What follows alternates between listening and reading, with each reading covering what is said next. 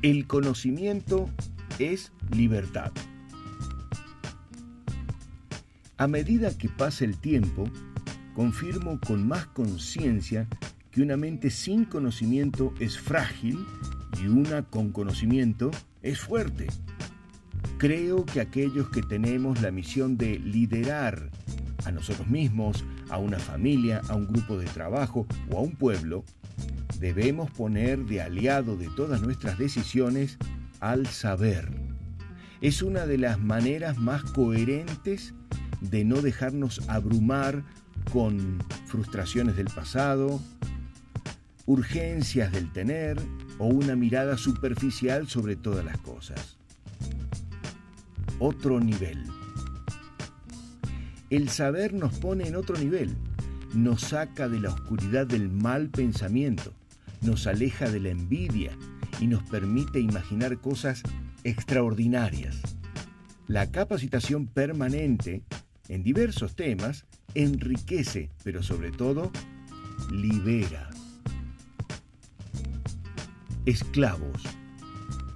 Todos sabemos que los esclavos son individuos que han perdido la libertad y los visualizamos como personas con cadenas e imposibilitados de trasladarse sin el consentimiento y control de su esclavizador.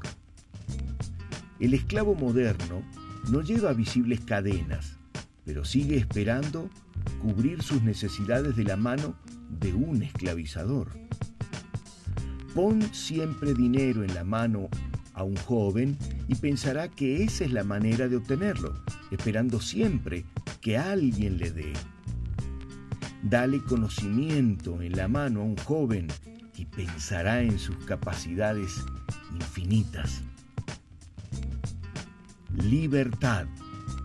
Promover el poder de las ideas, dejar correr la imaginación y creer en las virtudes personales son la antesala de la libertad. Esto, con conocimiento, es la alquimia perfecta para modelar jóvenes soñadores, creativos y con herramientas para avanzar en sus caminos personales. El conocimiento es libertad y la libertad individual es el progreso colectivo. Todo lo mejor.